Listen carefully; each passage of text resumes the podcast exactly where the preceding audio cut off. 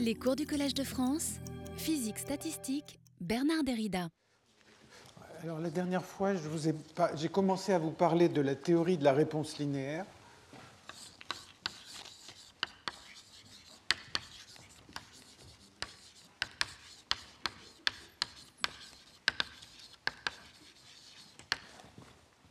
Et en fait, la, théorie de la réponse linéaire, elle relie la réponse d'un système à une petite force aux fluctuations d'une quantité en dehors de toute force. Hein. Donc, on avait vu que la variance, par exemple,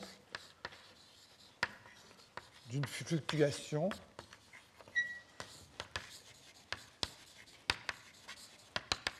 est égale à, en général, il y a la constante de Boltzmann ici, fois un coefficient de réponse.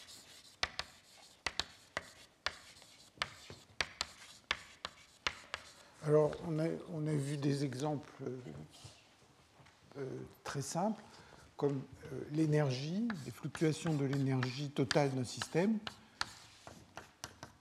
sont données par K T2, D de l'énergie sur, sur la température. Donc à droite, c'est comment l'énergie change quand on change la température, c'est une chaleur spécifique. À gauche, c'est les fluctuations de l'énergie à l'équilibre à une température donnée. de la même façon, le nombre de particules dans un système fluctue. C'est des, relations qu'on trouve dans tous les livres, dn sur des mu. Mu est le potentiel chimique.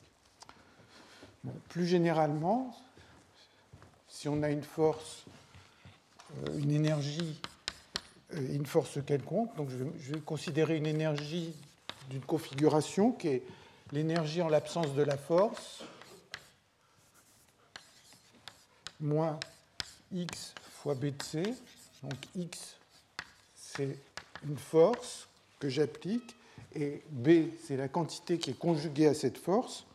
Et euh, si on mesure une observable en présence de x, eh bien, on trouve que ça vaut l'observable quand x vaut 0 plus bêta x fois la corrélation de A avec B, la quantité qui est conjuguée euh, à la force, moins A, B, quand la force vaut 0. Hein, alors pour le, démontrer, c'est toujours la même chose. Je, je l'écris en une ligne, c'est qu'on écrit que la valeur d'une observable en présence de cette force, eh ben, on écrit que c'est le poids de Boltzmann, c'est-à-dire somme sur toutes les configurations à l'observable dans la configuration en question, et puissance moins bêta EX de C divisé par la normalisation.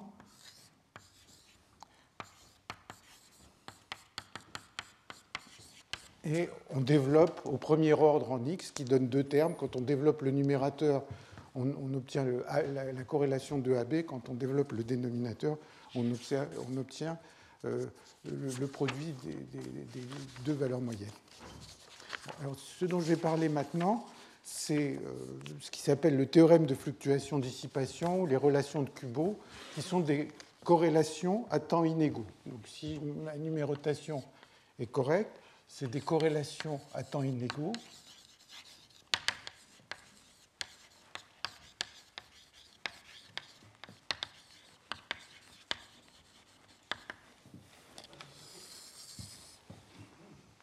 Donc imaginons que je, fais subir, je prends un exemple, là, je change une force sur mon système. Par exemple, si j'imagine un système magnétique, on peut très bien faire la chose suivante, avoir un champ magnétique au cours du temps, et puis ce champ magnétique, à un certain instant, il passe d'une valeur h à une valeur 0. Donc je coupe le champ magnétique, ou bien par exemple, j'appuie à partir de l'instant 0 sur un système, j'augmente la pression, et maintenant, si je fais ça, que le champ est petit, euh, l'aimantation du système va relaxer. Le système va avoir une certaine mémoire du fait que euh, le champ magnétique était non nul à un certain moment. donc ce qu'on va voir, c'est qu'on va pouvoir relier les corrélations temporelles à l'équilibre, à la réponse. La façon dont l'aimantation évolue, c'est la réponse du système à cette force que j'ai changée. Et donc, on va voir qu'il y a une relation qui s'appelle la relation de Kubo. Donc, pour euh, fixer les notations, on va considérer qu'on a une énergie d'une configuration à l'instant t qui vaut une certaine énergie E0 de C moins une force Ft fois B de C.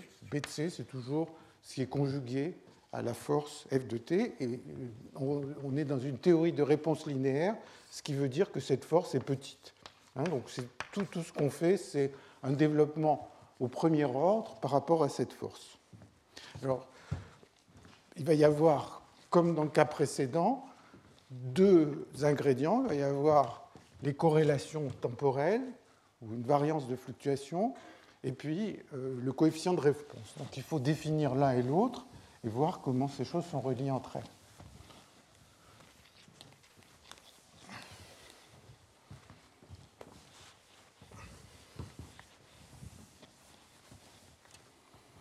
Alors, commençons par les corrélations. Corrélation. Donc on, prend une corrélation et on met la force égale à zéro. Donc c'est les corrélations en l'absence de force. Alors on va les, exprimer de la manière suivante.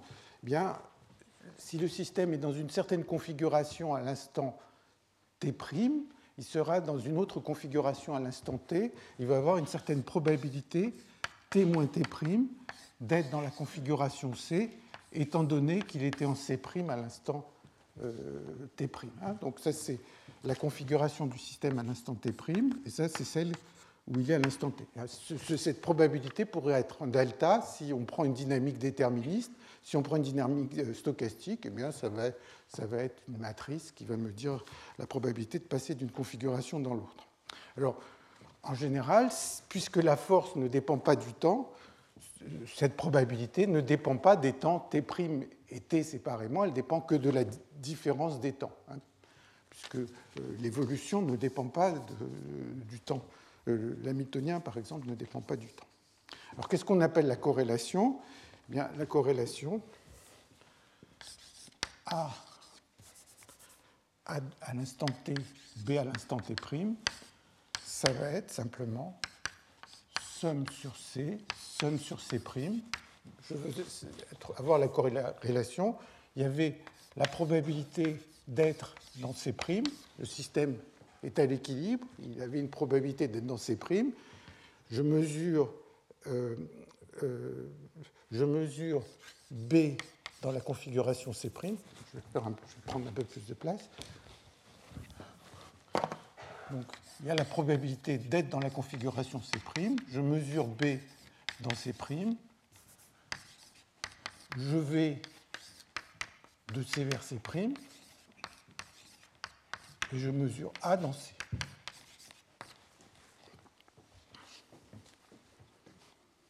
Et le P de équilibre, P, P à l'équilibre, c'est le poids de Boltzmann.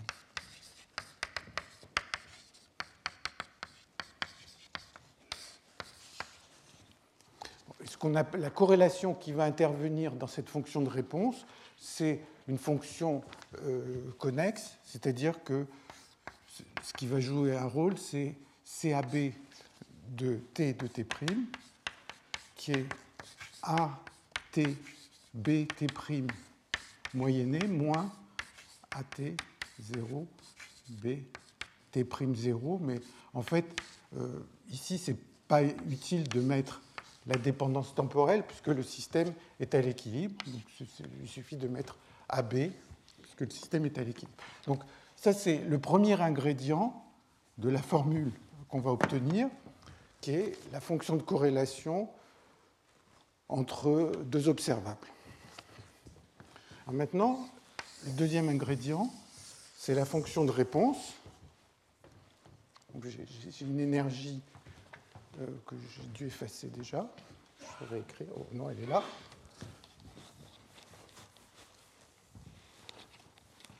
Donc, petit b, c'est le coefficient de réponse.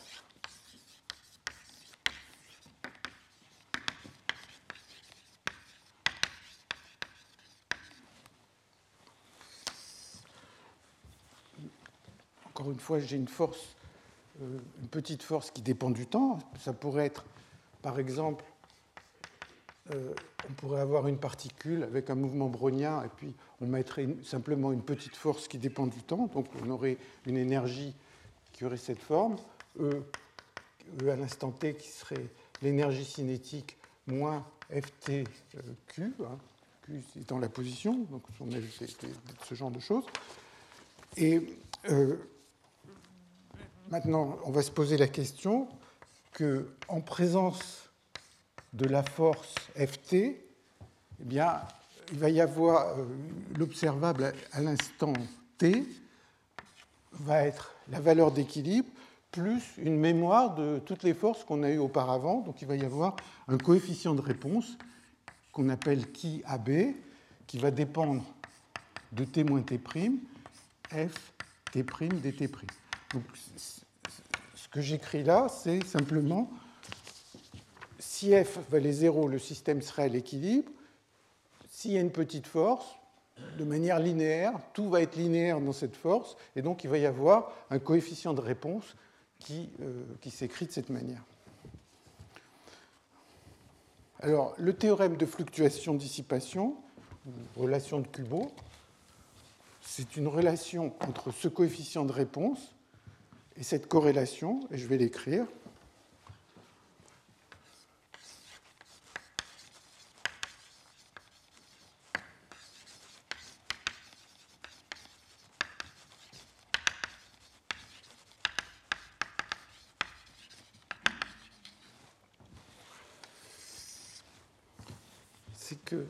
CAB, donc entre le temps t et le temps t', donc il y a juste euh, la différence de temps. Hein, donc ça, c'est ici, je vais dire que ça, c'est pareil que CAB de t moins t', hein, puisqu'on est à l'équilibre.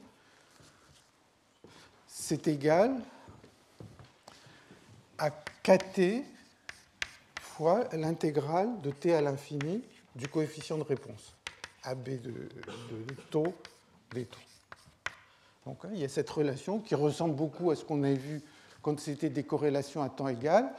Le coefficient de réponse qui dépend du temps, donc me dit avec quel retard euh, on ressent la force, eh bien, euh, est relié à la fonction de corrélation de cette manière.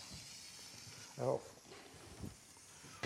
et la chose qui est très importante, c'est que cette relation, on va le voir, pour l'obtenir, il faut supposer que le système est à l'équilibre. Donc s'il est hors d'équilibre, on, verra quelques, euh, exemples, et à ce moment-là, la relation n'est pas valable. Alors, comment on, le voit? Eh bien, euh, je vous montre une dérivation qui, est, dans beaucoup de livres, et qui est, qui est assez simple, et que je vais réutiliser dans d'autres contextes un peu plus tard tout à l'heure.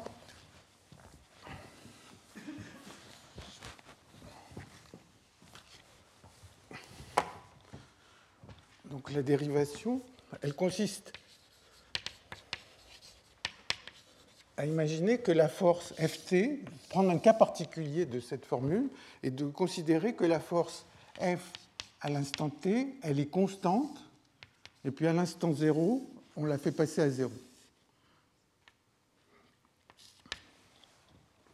Donc essentiellement, elle est constante depuis moins l'infini jusqu'à l'instant 0, et donc Ici, le système va être en équilibre avec une énergie qui va être E égale E0 moins F B de C. Hein, puisque depuis le temps moins l'infini jusqu'à l'instant 0, la force est restée constante, le système a eu largement le temps de se mettre à l'équilibre. Alors, si on, on, considère ce cas particulier, quelle est la réponse qui correspond à, cette force, eh bien, je regarde la formule qui est ici et je vois que eh bien, euh, je vais pouvoir sortir la force euh, à gauche. Et donc, je vais avoir que la valeur moyenne de AT en présence de, cette force ici particulière que je prends, qui est constante euh, jusqu'à l'instant 0, ça va être A0 plus F intégrale de t à l'infini de la réponse T' dt'. Donc ça, c'est juste de prendre le coefficient de réponse qui est là et de l'appliquer à ce cas particulier.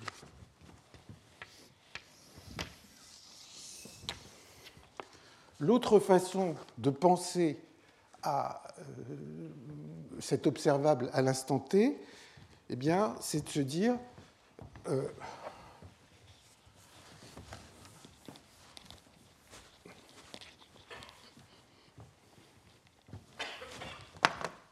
que à, à l'instant t, en présence de cette force F, cette force Ft, eh bien, c'est à l'instant initial mon système était à l'équilibre, mais il était à l'équilibre à l'instant zéro avec cette force particulière. Donc son équilibre, c'était E puissance moins bêta E0 de C plus bêta F B de C, divisé par une fonction de partition, la normalisation, C' E puissance moins bêta E0 de C' plus bêta F B de C'. Hein, donc ça, c'est puisque le système était à l'équilibre à l'instant initial. Maintenant, à partir de l'instant 0, il évolue avec l'énergie E0 toute seule. Donc il va avoir P T moins T' de C, étant donné qu'il était en C', et puis à l'instant final, je mesure B de C. Et donc, si vous prenez cette expression, vous développez au premier ordre en, F, il va y avoir deux termes, le B en haut, le B en bas. Bon, enfin, le terme avec le B en haut et le B en bas, vous, vous, faites ce petit calcul et vous trouvez la relation que j'ai écrite tout à l'heure, qui est que la corrélation est, est, égale à cette intégrale de la fonction de réponse. Donc la corrélation, c'est juste CAB de T, c'est juste A à l'instant t, b à l'instant 0, à l'équilibre, moins a, b, tout ça avec euh, l'énergie E0. Donc ça, c'est une façon de démontrer cette relation de, fluctuation-dissipation euh, qu'on appelle euh, formule de Kubo. Alors, je vais utiliser cette formule dans un certain nombre de contextes. Par exemple, pour montrer la relation entre les fluctuations de courant dans des régimes stationnaires, et aussi, un peu plus tard, on va l'utiliser pour montrer les relations non-Sager. Alors ça va toujours être la même idée, on va toujours prendre un système sur lequel on applique une force jusqu'à un certain moment, et à l'instant zéro, on change cette force. Donc,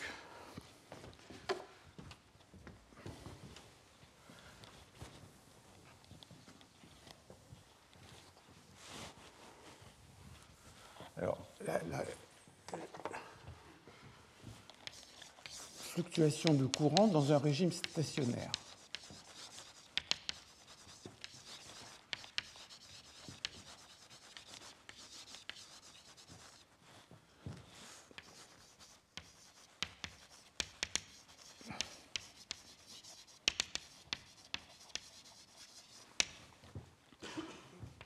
C'est d'avoir un système qu'on maintient hors d'équilibre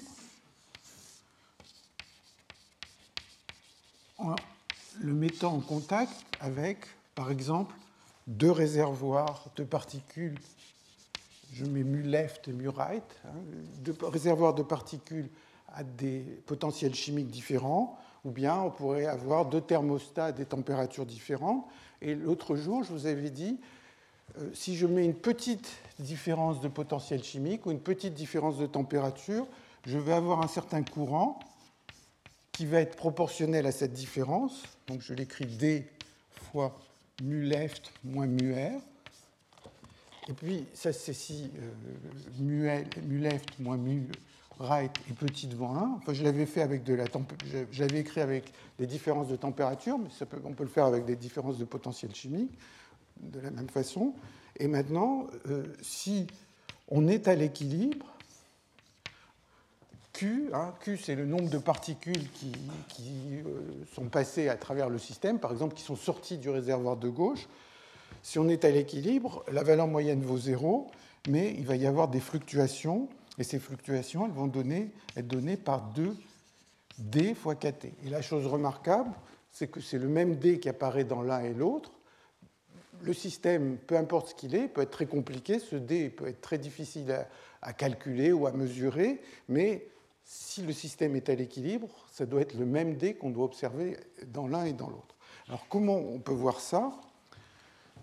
Eh bien, comment on peut le dériver? On va avoir exactement la même idée que précédemment.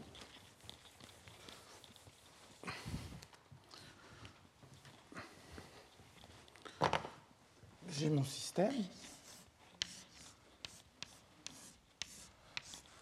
Et puis, disons, je, vais le couper en deux. Éventuellement, par exemple, je vais couper euh, toute la partie gauche et puis je vais m'intéresser au nombre de particules qui sont dans la partie droite. Donc hein, j'ai mon grand système, imaginons, euh, qui est formé du système lui-même et des réservoirs, et je vais m'intéresser au nombre de particules qui sont à droite, euh, qui sont dans le réservoir de droite, par exemple.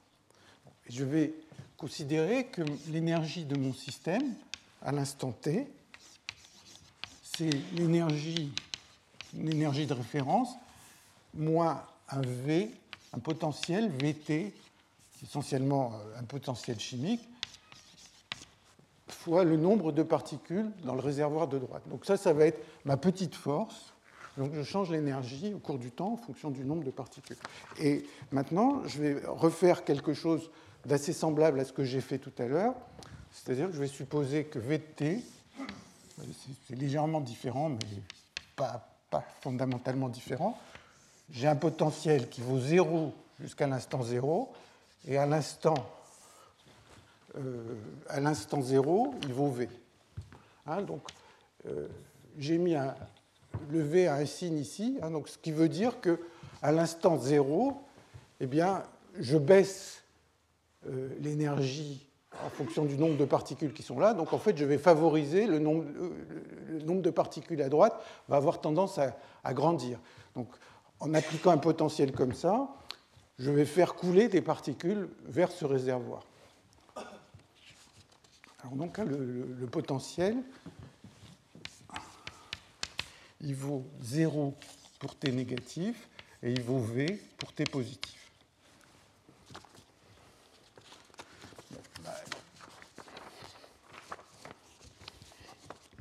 Alors, le nombre de particules euh, à droite, en présence de ce potentiel, et à un instant t en présence de ce potentiel, il va valoir le nombre de particules si j'avais rien mis, donc c'est le, nombre de particules à droite si on était à l'équilibre, plus un coefficient de réponse.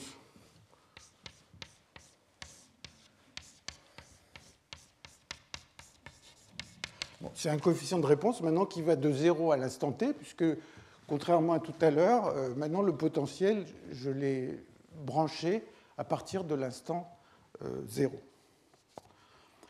Maintenant, si j'utilise le théorème de fluctuation-dissipation dont on vient de parler, ce coefficient de réponse, il va être relié aux fluctuations du nombre de particules à droite.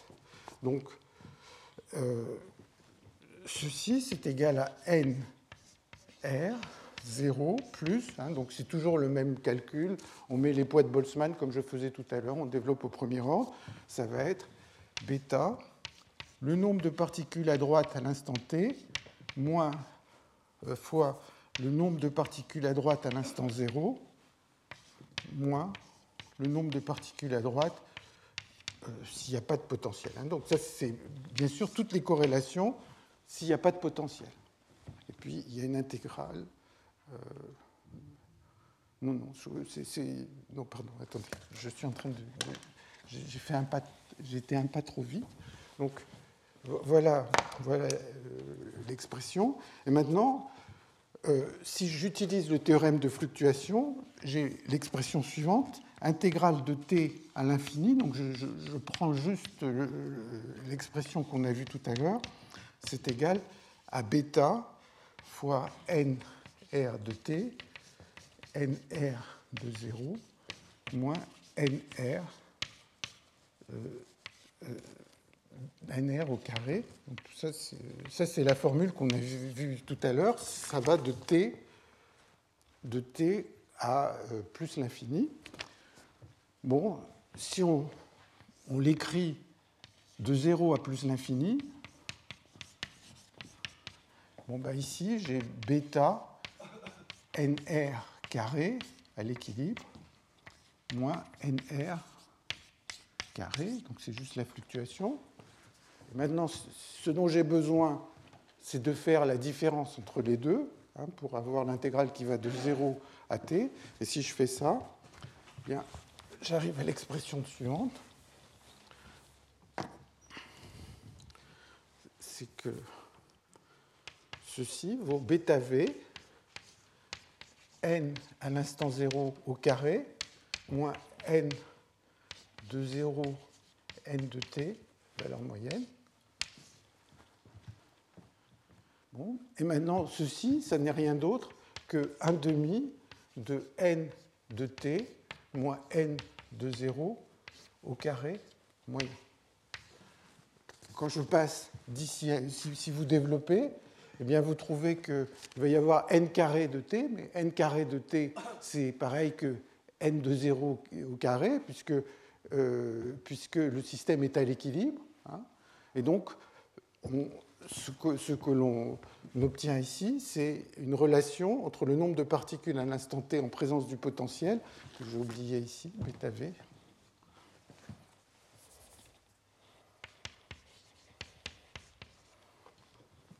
et euh, cette différence. Donc si j'interprète cette différence, vous voyez que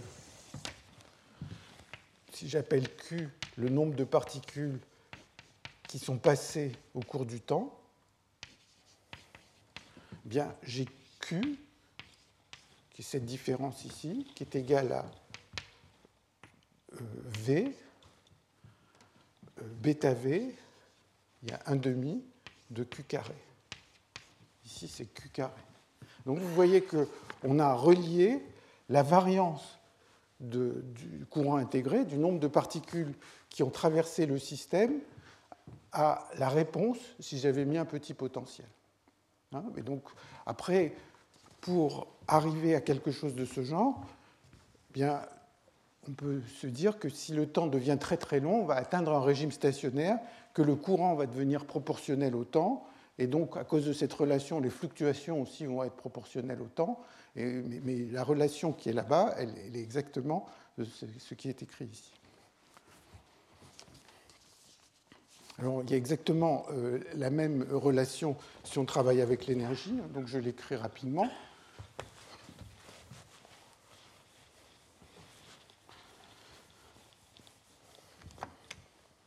Donc, on refait exactement le même raisonnement si on a un système qui est en contact avec deux thermostats à des températures légèrement différentes, donc T left et T right, bien on arrive à ce que Q,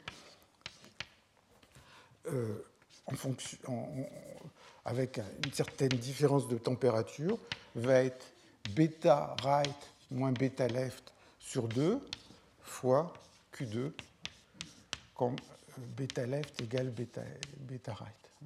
Et ça, bien sûr, si la différence est petite. Hein, on est uniquement euh, dans un régime linéaire, de réponse linéaire. C'est une formule dont j'avais parlé la dernière fois. Alors, juste pour l'illustrer, je prends un exemple dont j'avais aussi parlé plus tôt dans ce cours, qui est le suivant.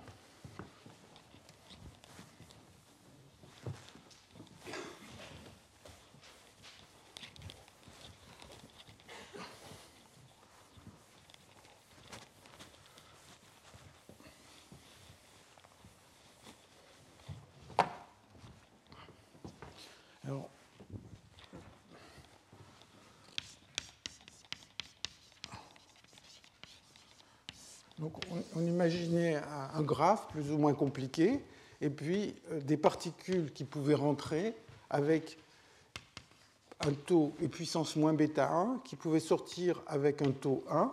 Donc il y avait euh, un couplage avec un certain réservoir à un certain endroit, ça peut être un site ou plusieurs sites, et puis à droite, pareil, il y avait un site euh, où des particules étaient injectées avec un taux et puissance moins bêta 2, et où elles pouvaient sortir avec un taux 1. Et donc une particule qui rentre ici peut ressortir par le même réservoir, auquel cas elle ne va pas contribuer du tout au courant, ou elle peut ressortir de l'autre côté avec une certaine probabilité. Donc cette particule, une fois qu'elle est rentrée, elle se déplace, ces particules n'interagissent pas entre elles, elles se déplacent, et donc chaque particule, particule a une, probabilité P de ressortir de l'autre côté. Hein. C'est-à-dire quand elle est rentrée euh, par un réservoir, elle ressort de l'autre réservoir. Donc maintenant, si je m'intéresse euh, au nombre de particules qui vont être transférées en, allant de, la gauche vers la droite, Q, ça va être une somme de tout ce qui s'est passé pendant chaque petit intervalle de temps. Donc j'imagine que j'ai un temps t et je le découpe en tout petit intervalle euh, de temps dt, je vais avoir Q qui est I égale 1 à t sur dt. Hein, je prends des toutes petites tranches de YI. Et YI, ça va être des nombres qui vont me dire est-ce que pendant ce tout petit intervalle de temps, une particule est entrée, est-ce qu'elle est sortie ou est-ce que rien ne s'est passé. Donc YI va valoir 0 s'il ne s'est rien passé, avec une probabilité 1 moins e puissance moins bêta 1 p dt plus e puissance moins bêta 2 p dt. les seuls événements qui m'intéressent, c'est une particule qui va rentrer et qui va finir par sortir de l'autre côté. Donc ça, c'est la probabilité que rien ne se soit passé. Et puis, la probabilité qu'une particule soit rentrée de gauche et sera ressortie euh, un instant euh, plus tard euh, à droite, ça va être e puissance moins bêta p dt. Donc ça, c'est y vaut 0, 1 avec ces probabilités qui sont là. Et puis euh, vaut moins 1 avec e puissance moins bêta 2 p dt. maintenant, si je veux calculer q moyen, bien, ça va être la somme des moyennes. Je, moyenne euh, tout ça, donc quand ça vaut 0, ça, ne contribue pas. Et ça va donner t et puissance t fois p et puissance moins bêta 1 moins et puissance moins bêta 2 euh, fois t. Et maintenant, si je m'intéresse à la variance,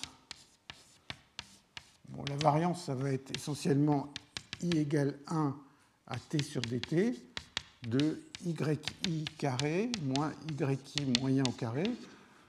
Ceci, c'est d'ordre dt carré, ça, ne joue pas de rôle. Donc si vous faites le calcul, vous allez trouver que ça vaut t, p et puissance moins bêta 1 plus et puissance moins bêta 2. Donc, bien sûr, c'est un exemple très simple. On a pu calculer Q2, Q. Et, euh, si vous faites le rapport, vous allez trouver que la variance, euh, enfin vous allez, trouver que Q moyen est égal à E puissance moins bêta 1 moins E puissance moins bêta 2 sur E puissance moins bêta 1 plus E puissance moins bêta 2 fois Q, et que quand bêta 1 et bêta 2 sont petits, on tombe sur les formules que j'ai écrites là-bas. alors la chose qui est remarquable, comme je le disais tout à l'heure, c'est que il y a ce genre d'expression, mais le courant lui-même ou la variance du courant peuvent être très, difficiles. On peut ne pas savoir les calculer. Dans l'exemple précis, on a des expressions pour tout ça, mais il peut se faire qu'on ne sache calculer aucune de ces quantités. La seule chose, c'est qu'elles sont reliées. Bon, alors. Euh,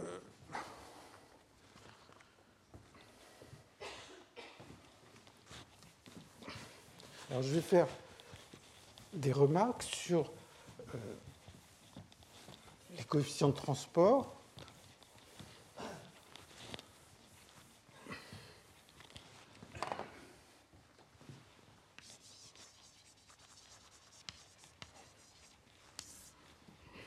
Alors ce qui intéresse souvent les gens, c'est les coefficients de transport, et c'est d'imaginer que vous avez un système qui est suffisamment grand, qui a une certaine longueur L, grand, grand système par rapport aux échelles microscopiques, et euh, si on, regarde ce genre de formule, on voit que le courant, pendant le courant d'énergie pendant un temps t, Q divisé par T, il va être proportionnel à un D fois euh, bêta 1, bêta 2 moins bêta 1, ou bien D tilde de T1 moins T2. Mais tous ces coefficients de transport dépendent du système, en particulier de sa longueur. Et donc, ce qu'on appelle la loi de Fourier,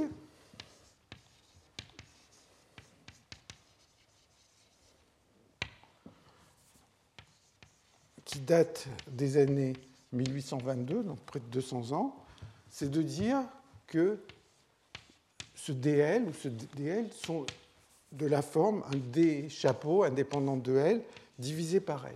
Donc, ce qui veut dire que le courant est égal à D chapeaux sur L fois T1 moins T2. Alors, bon, pour l'obtenir, c'est tout sauf facile. Euh, c'est une loi qu'on peut considérer comme empirique, macroscopique, mais si vous partez d'une description euh, à partir d'atomes, montrer la loi de Fourier, c'est un sujet qui intéresse les gens actuellement. C'est-à-dire il, y a de nombreux articles qui sont écrits là-dessus. Tel que c'est écrit ici, vous voyez que écrire la loi de Fourier, c'est dire que le courant est proportionnel à la différence de température divisée par L. Donc très souvent, on l'écrit sous la forme d'un vecteur. JE est égal à moins D, chapeau, gradient de la température. Encore une fois, euh, alors que le théorème de fluctuation-dissipation dont j'ai parlé, lui, il ne suppose aucune connaissance précise du système dont on parle, qu'un système vérifie la loi de Fourier, euh, ça, demande une compréhension de ce qui se passe à l'échelle microscopique. Alors il y a une loi qui joue son pendant euh, dans le cas des particules, qui s'appelle la loi de Fick, qui date des années aussi du milieu des années 1800 euh, et qui dit que le courant de particules, le courant de densité, va être d sur L. Donc c'est encore une fois cette dépendance dans la taille du système, fois ρ1 moins ρ2.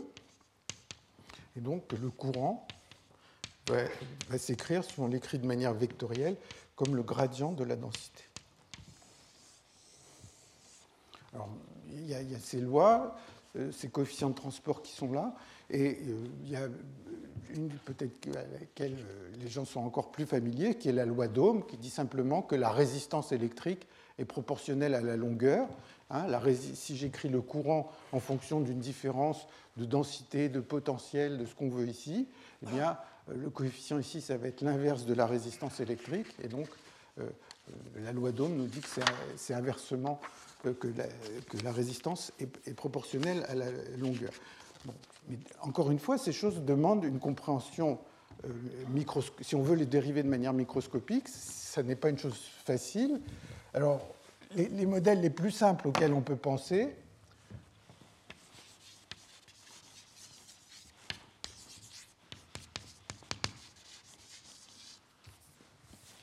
Bien, ça serait d'imaginer que le transport se fait à l'intérieur d'un gaz parfait. Si on prend un gaz parfait, eh bien, euh, la loi de Fourier ou la loi de Fick ne sont pas satisfaites.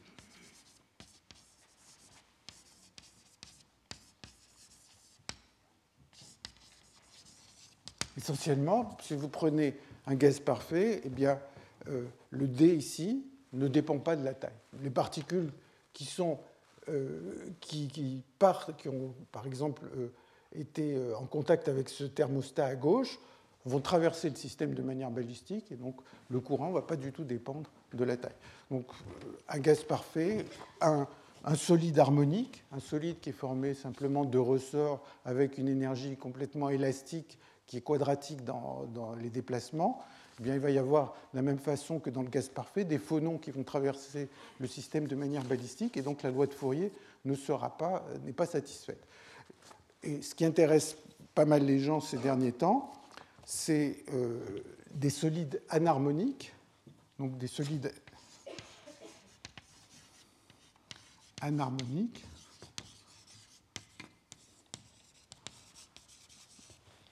ce qui veut dire que l'énergie d'interaction entre euh, des, atomes ou des, ions du solide ne va pas être quadratique, mais va être une fonction euh, avec un terme quadratique et puis des termes quartiques, etc. Eh bien, pour les solides anharmoniques, ce, que les gens trouvent numériquement et théoriquement aussi actuellement, c'est des travaux assez récents, c'est de trouver une loi de Fourier anormale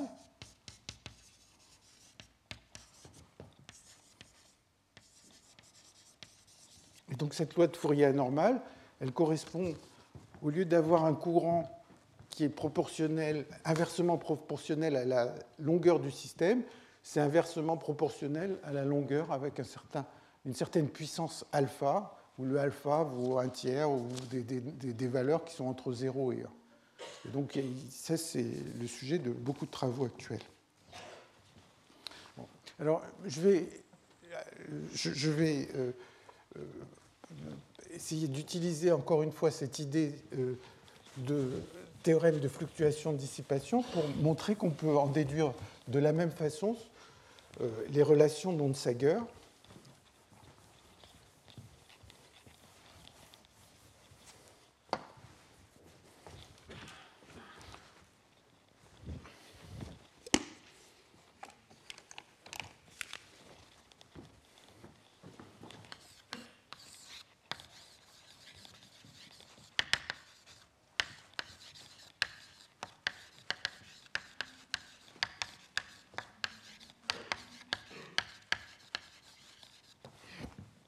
Date des années 30.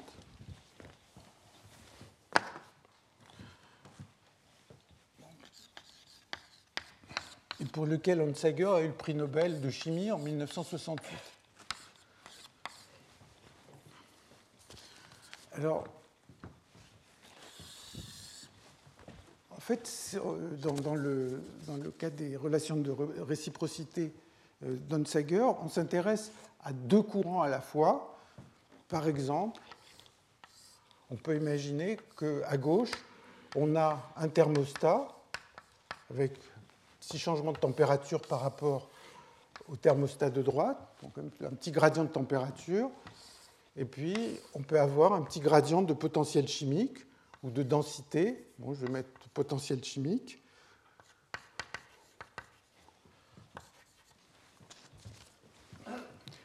Alors, ce qui va se passer, c'est que si on fait une théorie linéaire, eh bien, il va y avoir un courant de chaleur, un courant de particules, et en général, ça va être une matrice.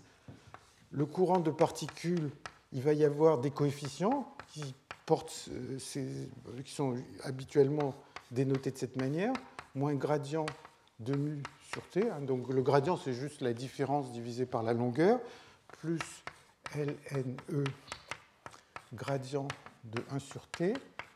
Et puis, ça c'est le courant de particules. Le courant d'énergie, c'est LEN, euh, gradient de moins mu sur T, plus LEE, e, gradient de 1 sur T.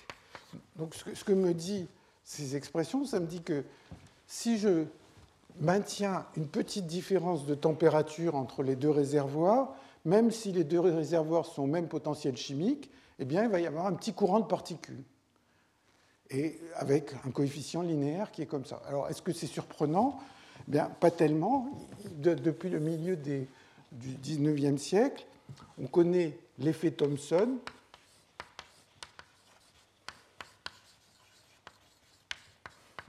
Donc ça date de 1851, qui se comprend assez bien. Supposons que j'ai un, système et je maintiens, je, maintiens les deux bords à des températures différentes. je, chauffe à gauche et à droite c'est plus froid. Bon, ben, ce qui va se passer, c'est que la pression de particules va augmenter à, gauche, et donc, puisque cette pression va augmenter, ben, les particules vont avoir tendance à se déplacer vers la droite. Donc, une petite différence de température va avoir pour effet de euh, déplacer des particules euh, vers la droite. Ça ne va pas uniquement déplacer de l'énergie, ça va déplacer des particules. Alors, un exemple euh, qui est même un peu plus ancien, mais qui repose sur, le, sur la même idée. C'est ce qu'on appelle l'effet Seebeck.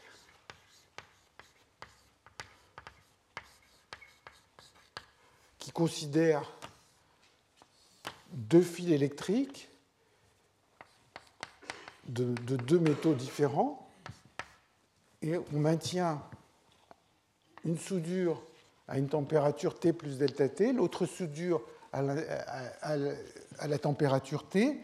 Comme je le disais, le fait de maintenir euh, une différence de, température va pousser les particules plutôt vers la droite, ça va, il va y avoir une pression, mais comme c'est deux métaux différents, eh bien la pression ne va pas être exactement la même, et ce qui va se passer, c'est qu'en général, il y a un des deux, euh, un des deux métaux qui va, euh, qui va gagner sur l'autre, et donc le simple fait de prendre un système avec deux soudures à des températures différentes va engendrer un petit courant. Hein. Donc c'est l'effet que la température crée des courants.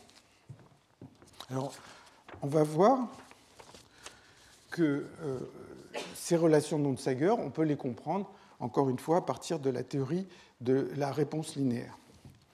Donc, les relations d'Onsager, qui lui ont valu le prix Nobel, comme je disais, c'est simplement que il y a une symétrie entre ces coefficients de réponse. C'est-à-dire la façon dont le courant de particules répond à une petite différence de température est relié à la façon dont le courant d'énergie répond à une petite différence de, potentiel chimique. Alors vous pouvez vous demander pourquoi j'ai mis, j'ai pas mis la température et j'ai mis l'inverse de la température ou mu sur t. C'est simplement parce que n le nombre de particules est conjugué au potentiel chimique, où l'énergie est conjuguée à l'inverse de la température. Hein. Donc on n'est pas n'importe quoi. Alors ce que je vais faire, c'est que je vais essayer de vous le, démontrer. Vous allez voir que ça va être très, très, très facile.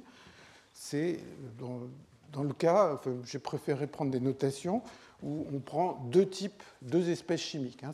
Ici, j'ai parlé de nombre de particules et énergie, mais on pourrait avoir par exemple deux types d'espèces chimiques.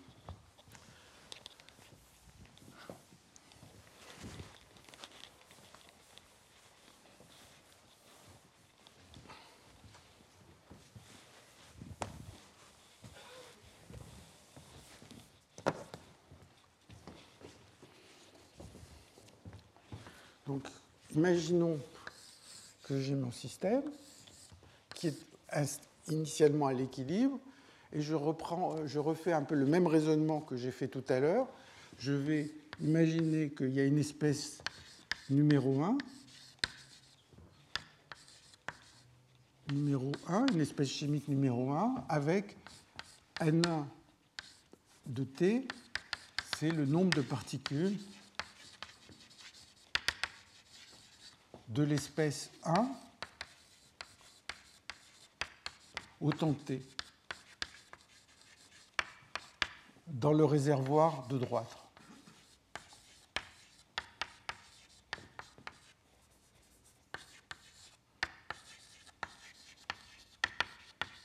Et puis N2, c'est pareil, il y a une deuxième espèce de particules.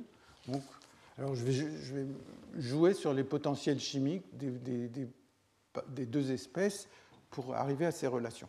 Donc la seule chose que je vais faire, c'est comme tout à l'heure, je vais supposer qu'il y a un potentiel V1 qui afflue sur les particules de type 1. Donc il va y avoir N1 de T, N2 de T.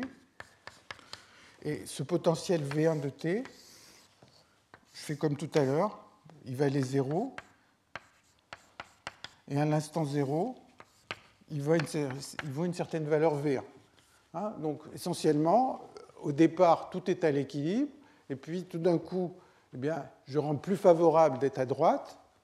Hein. mon énergie à l'instant t d'une configuration est égale à l'énergie E0 moins V1 de t fois N1, de, dans la configuration C. Hein. donc essentiellement, à l'instant 0, je branche un potentiel. En fait, je mets une petite différence de potentiel entre la, gauche et la droite. Et donc, bien sûr, il va y avoir des particules qui vont partir vers la droite. Alors, si je reprends la théorie de la réponse linéaire comme on l'a vu tout à l'heure, eh bien, on a des formules, toujours les mêmes.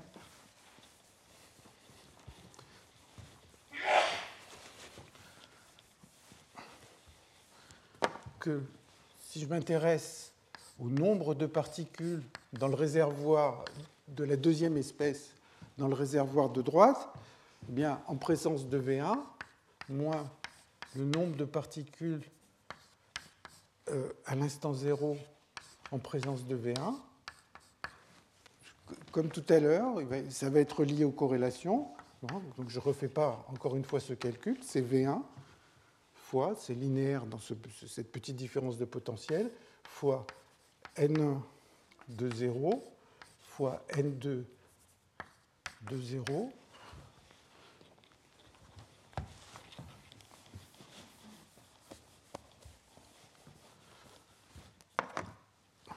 moins. Donc ça, c'est à l'équilibre, si, si, les, V1 vaut 0, moins N1 de 0, pardon, N2 de, de T, N1 de 0.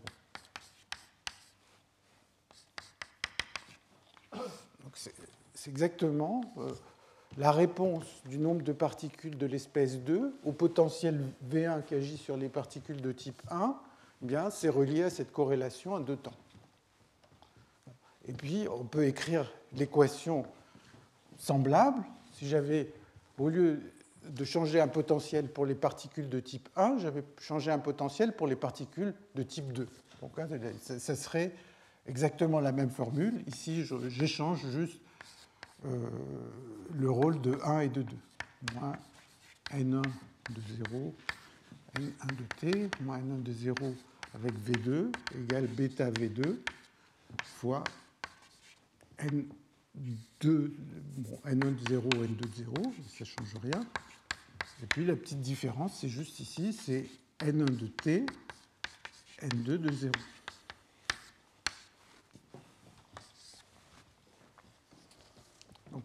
Voilà deux, expressions. Et en fait, les coefficients de réponse, c'est ce qui est à droite. Donc les coefficients de réponse sont identiques pour une raison très simple, c'est que le système est à l'équilibre. S'il est à l'équilibre,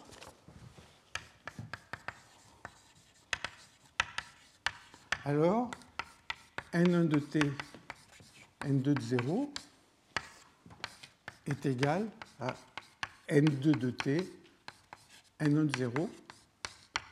ça, ça m'indique simplement que si je regarde l'évolution de mon système au cours du temps, je filme cette évolution. Si je passe le film en sens inverse, eh bien, euh, toutes les propriétés sont identiques. Donc, euh, ici, vous voyez que j'ai mesuré d'abord N2 et ensuite N1.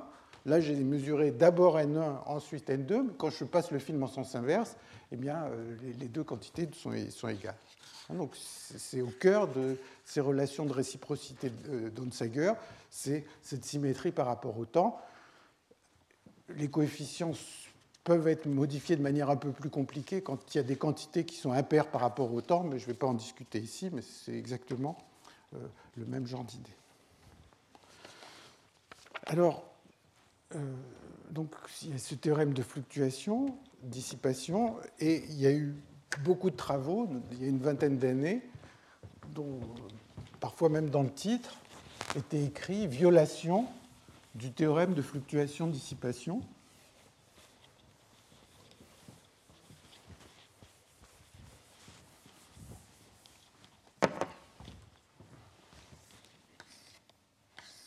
Alors,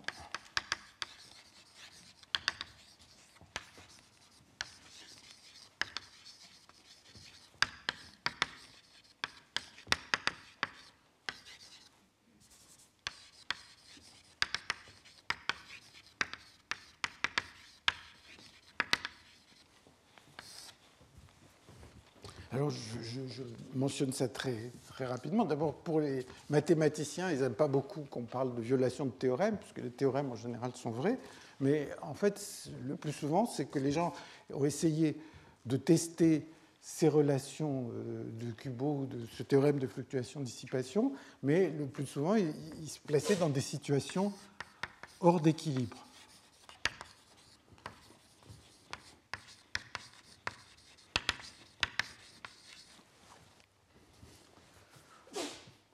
Les situations dans lesquelles euh, les gens ont regardé, euh, ont observé ces violations du théorème de fluctuation-dissipation, c'est des expériences euh, sur des verres ou dans des expériences de magnétisme où on, procède de la manière suivante. On a un système qui est à l'équilibre, et puis à un certain moment, on change sa température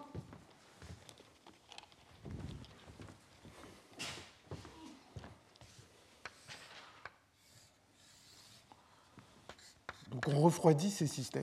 bon, vous savez bien que si vous prenez un liquide, par exemple, et que vous le refroidissez, vous allez obtenir, si vous le refroidissez rapidement, eh bien, vous allez obtenir un verre. donc le système n'est pas un verre n'est pas un, fluide à l'équilibre, il se met à évoluer, mais sur des échelles de temps très grandes. Donc si vous refroidissez, vous obtenez quelque chose qui n'est pas à l'équilibre et qui va mettre très très longtemps avant euh, d'aller à l'équilibre. Donc changez la température, et puis maintenant, vous refaites un peu des. Euh, vous, suivez un peu des procédures comme celles que, dont j'ai parlé tout à l'heure. C'est que, par exemple, vous prenez un système magnétique et vous changez le champ magnétique sur ce système au cours du temps. Donc, le champ magnétique. À un certain instant, T', vous changez votre champ magnétique. Donc le système a d'abord été refroidi, et puis vous vous, intéressez à la réponse du système à un changement de champ magnétique. Eh bien, la façon dont le système va répondre va avoir une certaine mémoire du fait qu'il a été refroidi euh, à un certain instant. Donc les fonctions de corrélation que vous allez observer, C de t et de t', ben, ne sont plus des fonctions uniquement de t moins t'.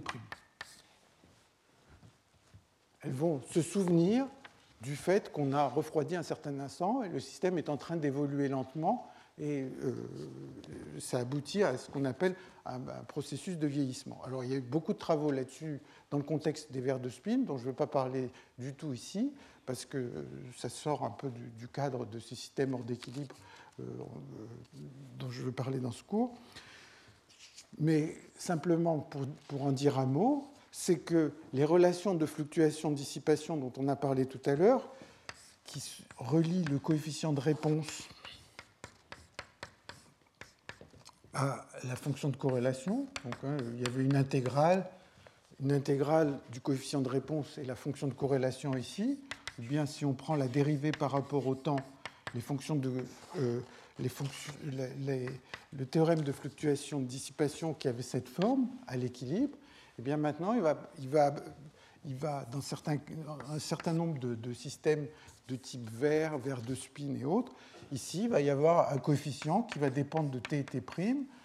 Et si vous regardez ce coefficient, bon d'abord il y a eu beaucoup de travaux qui ont essayé de les calculer, qui sont parvenus dans certains modèles, et si vous regardez euh, l'endroit où se trouve ce coefficient, donc qui est ce coefficient qui montre la violation du théorème de fluctuation-dissipation, puisque le théorème de fluctuation-dissipation, ce serait que ce nombre vaille 1, eh bien, ça représente d'une certaine manière une température effective.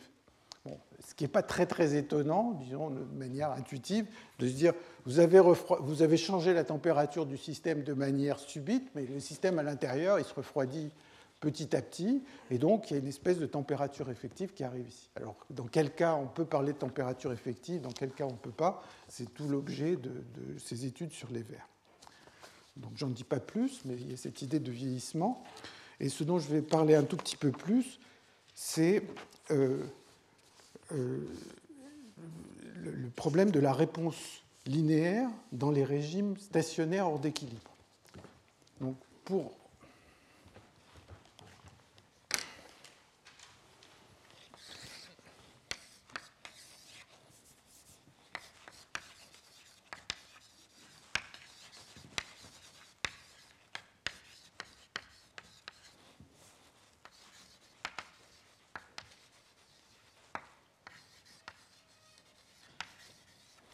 les régimes stationnaires hors d'équilibre.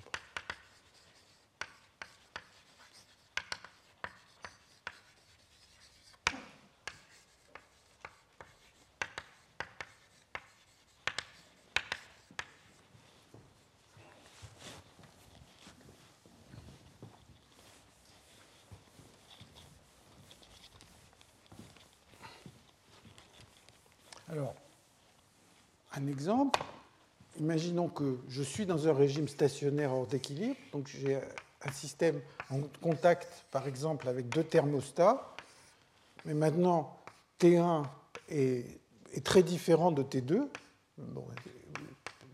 T1 ou bien T1 moins T2 n'est pas petit.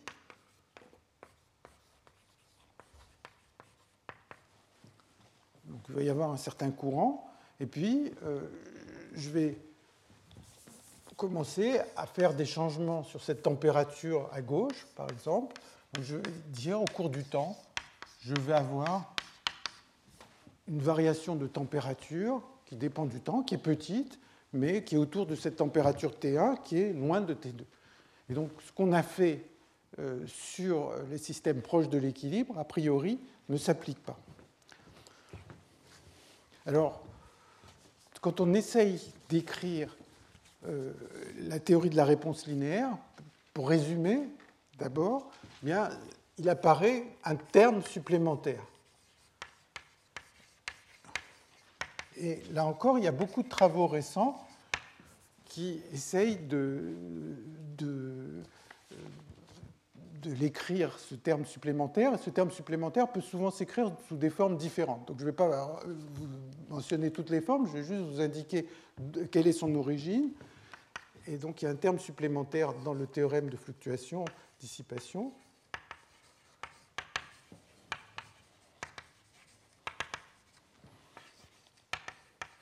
Et ce terme supplémentaire, il peut s'écrire de plusieurs façons différentes. Et donc, si on prend des articles, des dizaines d'articles qui ont été écrits au cours des, 15 dernières années, eh bien, dans beaucoup, ce terme est écrit sous des formes un peu différentes. Alors, je vais essayer de vous montrer euh, la forme de ce terme dans deux contextes.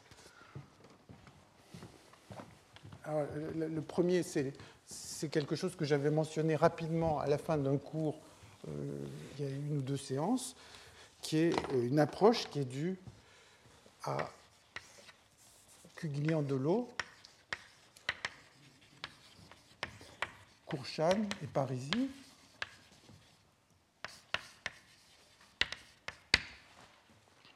Qui date du milieu des années 90, je ne sais plus la date, peut-être 94 ou 95. Bon. Donc, ils prennent un, système qui évolue selon une dynamique euh, de Langevin. Donc, ils disent voilà, il y a une coordonnée phi qui va décrire mon système, qui évolue avec une certaine force plus un bruit. Ça, c'est un bruit blanc. Maintenant, ils vont et donc le bruit blanc, comme d'habitude, c'est euh, il, a, il, a, la propriété. Alors je ne sais plus comment je l'ai normalisé. État de t, état de t prime, c'est égal à gamma, gamma delta de t moins t prime. Et donc, quelle va être la réponse du système? Donc, il y a deux façons de voir les choses. On peut dire que état, c'est un bruit, ou on pourrait dire que c'est aussi une petite force extérieure. Donc si on s'intéresse à la réponse linéaire,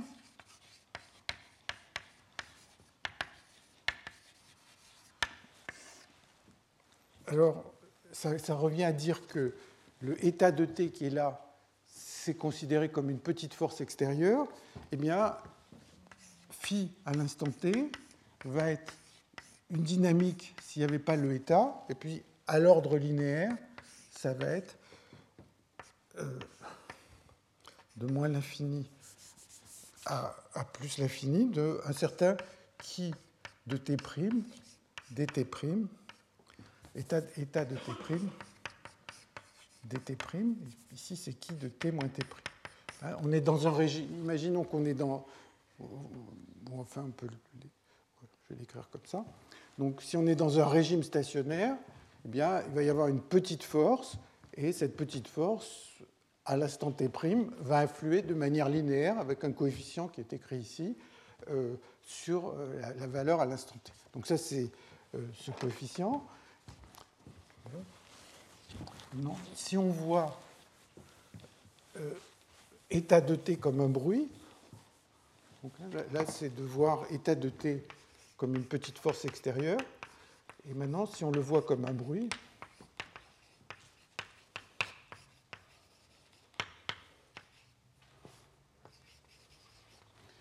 si on le voit comme un bruit, alors ce qu'il regarde, c'est euh, les corrélations.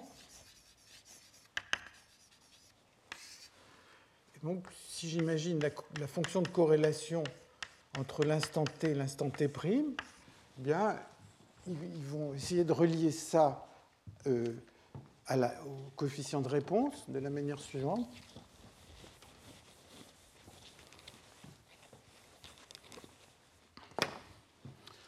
Ils prennent cette fonction de corrélation et la dérivent par rapport à t et par rapport à t'. d de phi de t, phi de t', moins d sur dt' de phi de t de t'. Phi de t'. Hein, donc, font cette différence. Et maintenant, défi sur dt, eh bien, on utilise la dynamique. Défi sur dt', on utilise la dynamique. Donc, je vais écrire les quatre termes qui apparaissent. Il apparaît f de phi de t, phi de t',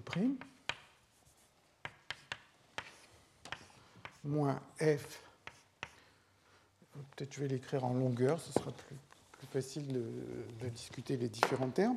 Donc il va y avoir f de phi de t, phi de t', moins f de phi de t', phi de t, plus état de t, phi de t', moins, moins phi de t, état de t'. Donc j'ai juste dit, voilà, si je dérive par rapport à phi, je remplace dφ sur dt par f de phi plus état. C'est rien de plus. Alors, euh, si le temps t est plus grand que t', déjà, il y a forcément un terme qui doit s'en aller.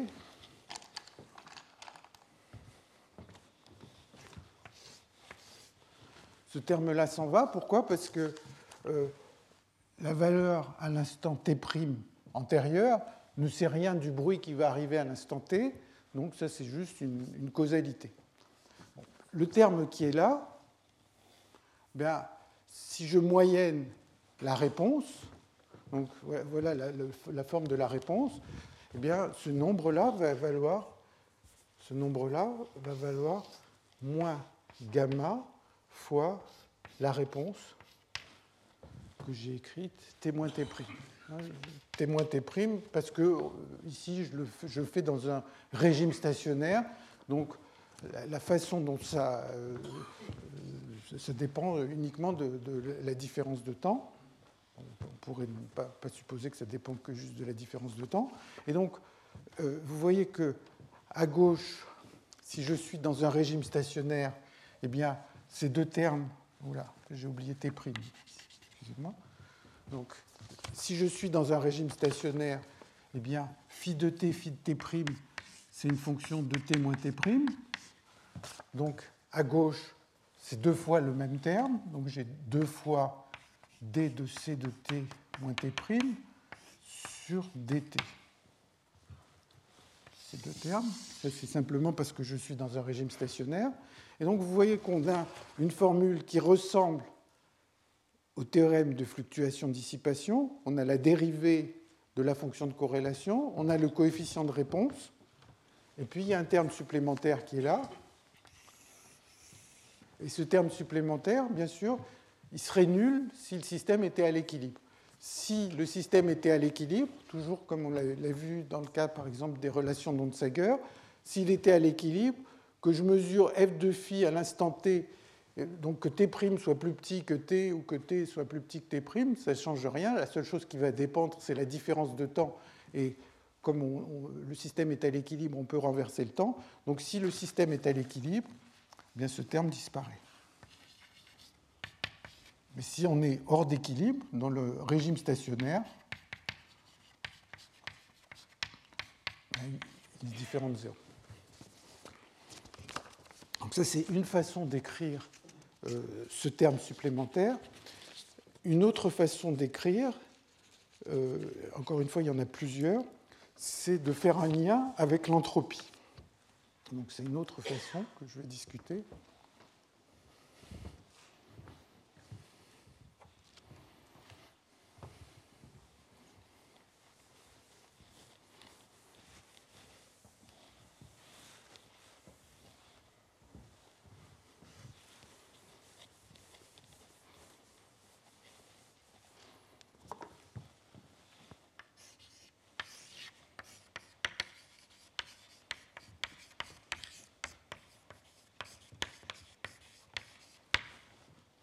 C'est aussi des choses qui sont encore même plus anciennes, qui datent de travaux de Agarwal des années 72. Il y a des travaux de Angui et Thomas qui datent des années 80.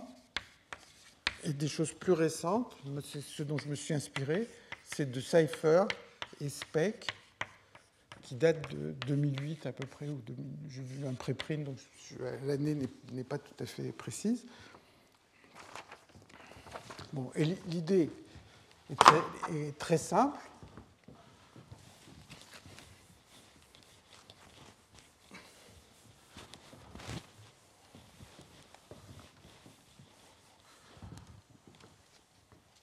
Donc là, je me place encore une fois dans un régime stationnaire, donc juste pour être concret, je reprends ce que je disais tout à l'heure, j'ai une certaine température avec un delta T1 qui va dépendre du temps. Puis de l'autre côté, il y a une température T2 qui n'est pas forcément proche de T1. La seule chose qui est petite, c'est les petites variations de la température euh, à gauche, mais ça pourrait être une force qu'on applique sur le système, une petite force. Et donc on s'attend à ce qu'il y ait une réponse du système, si je mesure une quantité à l'instant t, eh bien, ça va être la valeur de cette quantité dans le régime stationnaire plus une réponse moins l'infini à, t de un certain qui de t moins t' fois delta t1 de t' dt'. Donc c'est juste la réponse du système à cette petite force qui dépendent du temps. Alors, on va procéder encore une fois comme on l'a fait jusqu'à présent, c'est-à-dire on recommence en disant on va avoir, on va prendre un delta T1 de T, on va se placer dans un cas particulier, mais ce cas particulier va permettre de, voir ce qui se passe euh, euh, pour euh, n'importe quelle différence de temps. Donc je vais prendre un cas particulier où ceci, ça vaut delta T1 pour T négatif et 0 pour T positif. Donc j'imagine que j'ai juste changé la température un petit peu à l'instant initial. Et je, alors, comme je connais le coefficient de réponse, je peux exprimer les choses en fonction du coefficient de réponse. Si je mesure une quantité à l'instant t, avec donc ce, T1 plus delta, de, delta T1 de T, hein, euh, avec un, profil de température au cours du temps qui est, de cette forme, eh bien, ça va, si je l'écris en termes du coefficient de réponse, ça va être A. Si j'avais rien fait, si la température euh, n'avait pas bougé, donc ça serait dans un régime stationnaire, plus intégrale de T à l'infini de qui de T' dt' delta t. Puisque quand je suis à un certain instant t, eh bien, euh, je, me souviens juste que, du fait qu'il y avait euh, une différence de température à des temps qui sont plus éloignés que, t. Hein. Donc j'ai changé delta T1 en fonction du temps cette forme. Maintenant, je, me place à un certain instant T. Donc, il faut que j'intègre sur tous les temps qui sont plus anciens que, que, ce temps T. Hein, donc, ça, c'est le coefficient de réponse.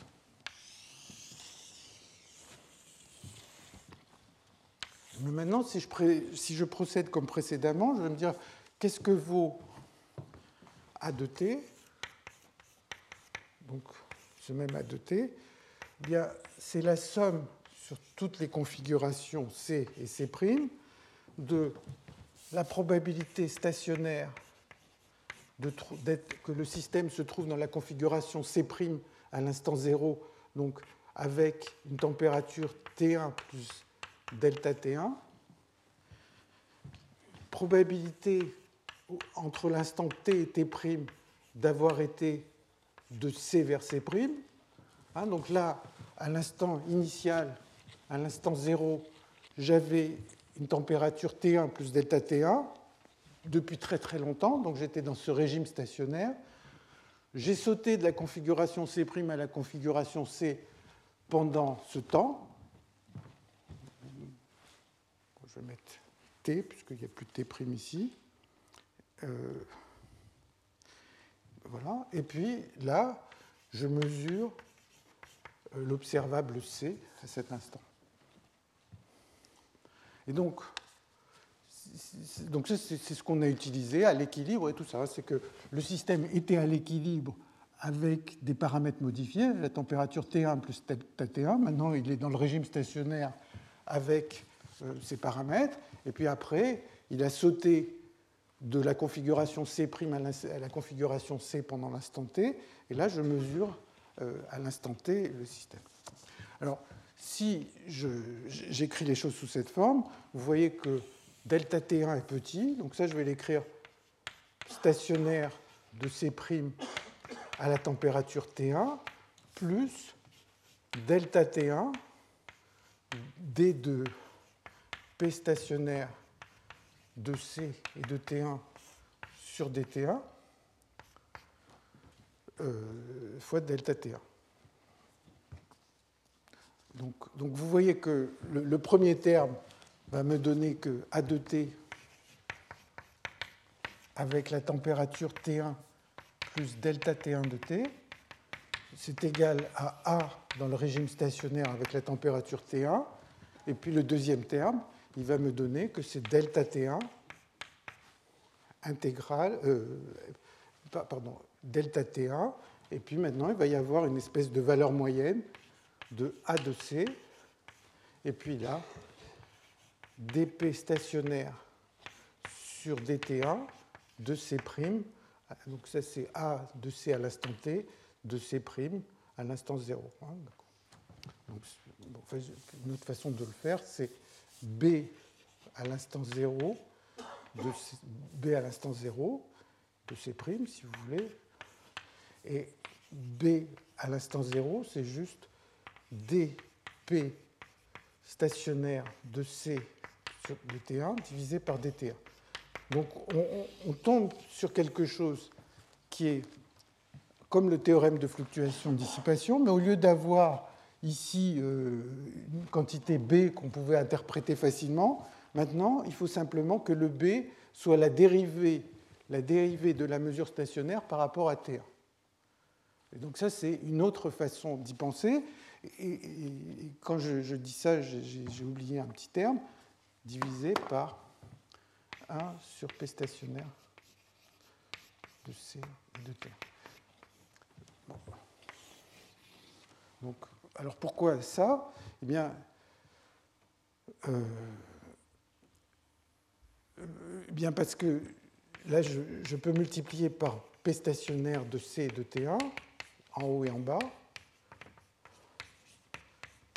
Donc, si j'ai envie d'interpréter comme la corrélation entre ce qui se passe à l'instant 0 et ce qui se passe à l'instant t, eh bien, il faut que je considère que la configuration initiale était dans le régime stationnaire et la quantité qui joue ce rôle de B devient maintenant la dérivée de euh, ce P stationnaire divisé par P stationnaire, c'est-à-dire cette chose-là,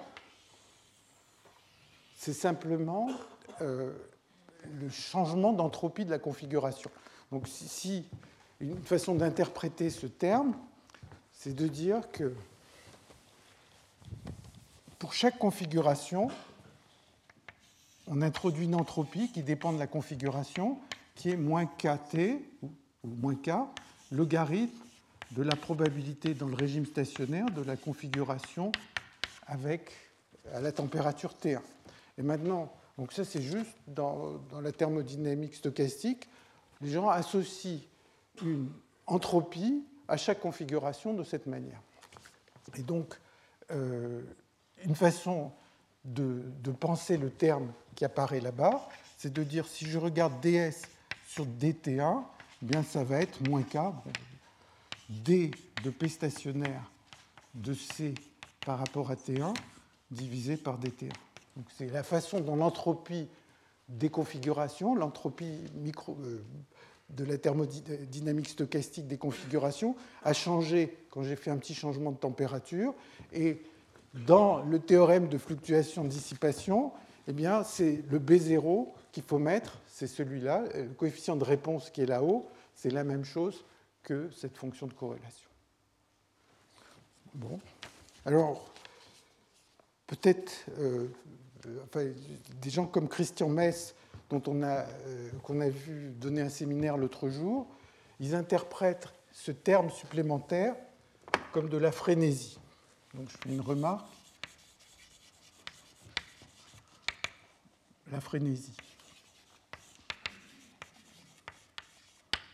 Alors, ce, calcul, hein, je n'ai peut-être pas rendu aussi transparent que j'aurais aimé, euh, disons, une, chose qu'on peut voir, c'est que parfois on peut perturber un système sans du tout changer son état stationnaire, auquel cas le coefficient de réponse vaudra zéro. Donc on peut imaginer des perturbations qui n'ont aucun effet sur le régime stationnaire. Alors imaginons euh, la situation suivante. On a vu qu'un système euh, hors d'équilibre, on pouvait le modéliser par un processus de Markov. Imaginons qu'on ait m à l'instant t qui me dit avec quelle probabilité je saute d'une configuration vers une autre. Et imaginons que ce m, il vaille une certaine valeur m de cc' fois une petite perturbation epsilon t. Alors je le mets dans l'exponentielle volontairement. Donc je mets une petite perturbation qui dépend euh, de, des, deux configurations. Alors maintenant, prenons un exemple.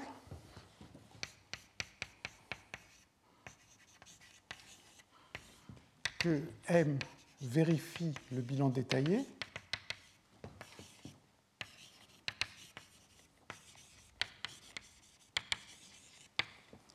Ça va décrire une dynamique d'équilibre. Et la deuxième chose que je suppose, c'est n de c, c' égale n de c', c. C'est-à-dire, c'est une fonction symétrique de deux configurations. Donc, j'ai une certaine évolution. Manifestement, j'ai euh, modifié la dynamique, puisque j'ai changé epsilon, j'ai changé euh, cette dynamique avec ce terme, et maintenant, j'ai mis euh, quelque chose de symétrique.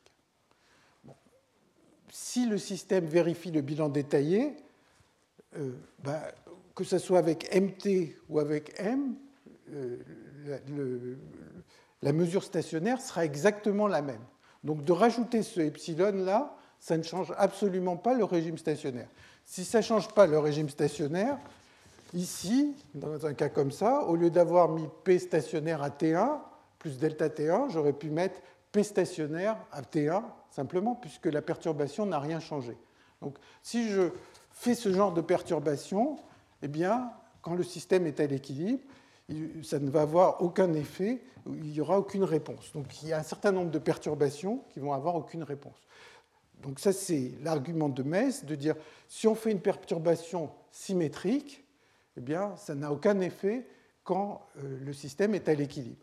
Par contre, s'il est hors d'équilibre, s'il ne vérifie pas le bilan détaillé, eh bien, même une perturbation symétrique va avoir un effet.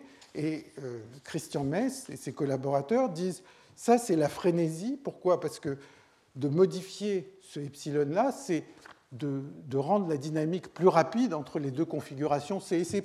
Supposons que epsilon, euh, enfin, epsilon soit positif, ça veut dire que les échanges, le système va, va, euh, bouger de plus en plus, fluctuer de plus en plus entre epsilon et epsilon'. Eh bien, il dit si le système est à l'équilibre, il n'y a aucune contribution. Si le système est hors d'équilibre, eh bien, cette agitation supplémentaire, qu'il appelle la frénésie, va contribuer euh, à la théorie de la réponse linéaire. donc ça, c'est juste pour vous faire un peu sentir ces questions. Et donc, ça termine ce que je voulais dire sur le théorème de fluctuation-dissipation. Et donc, le prochain chapitre que je vais aborder la prochaine fois, je vais commencer par ça la prochaine fois, c'est celui des grandes déviations.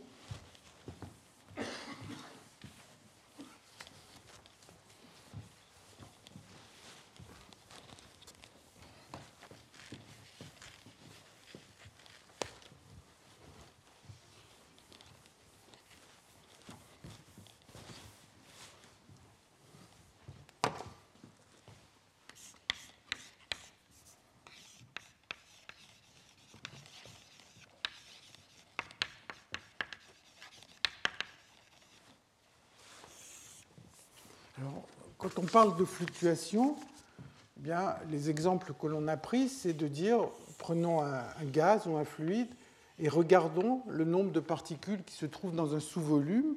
Et ce que l'on avait vu, c'est que ce nombre de particules va fluctuer, il y a un coefficient, euh, il y avait de la compressibilité, etc., et va fluctuer proportionnellement à ce volume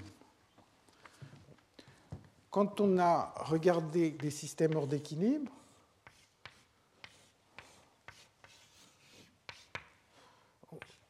mettons, si on met entre deux températures T1 et T2, et que Q, c'est l'énergie qui a été transférée pendant le temps T, eh bien, on a vu que le courant moyen, il est proportionnel à T, et puis la variance du courant, en fait, elle est proportionnelle au courant lui-même, comme on l'a vu, et elle est aussi proportionnelle à t. C'est-à-dire que si je regarde Q typique, ça va être égal à Q moyen plus ou moins quelque chose en racine de t. Donc ça, c'est des fluctuations. Euh, donc les fluctuations sont en racine de t. Là où le nombre de particules il vaut le nombre moyen de particules plus ou moins des fluctuations qui sont d'ordre racine de v. Alors quand on se pose les questions de grande déviation, on va se poser la question de savoir est-ce que le, nombre de particules peut dévier du nombre moyen par quelque chose qui est d'ordre V, plutôt que d'ordre racine de V. Donc, quelle est la probabilité que le nombre de particules divisé par V prenne une valeur R, et R, ce n'est pas égal à la densité euh, euh, moyenne, disons si la, densité moyenne valait ρ, donc la probabilité que n de v prenne une valeur de r quelconque, et en général, ceci va être de la forme e puissance moins v fois a de r. A de r, c'est ce qu'on appelle la fonction de grande déviation.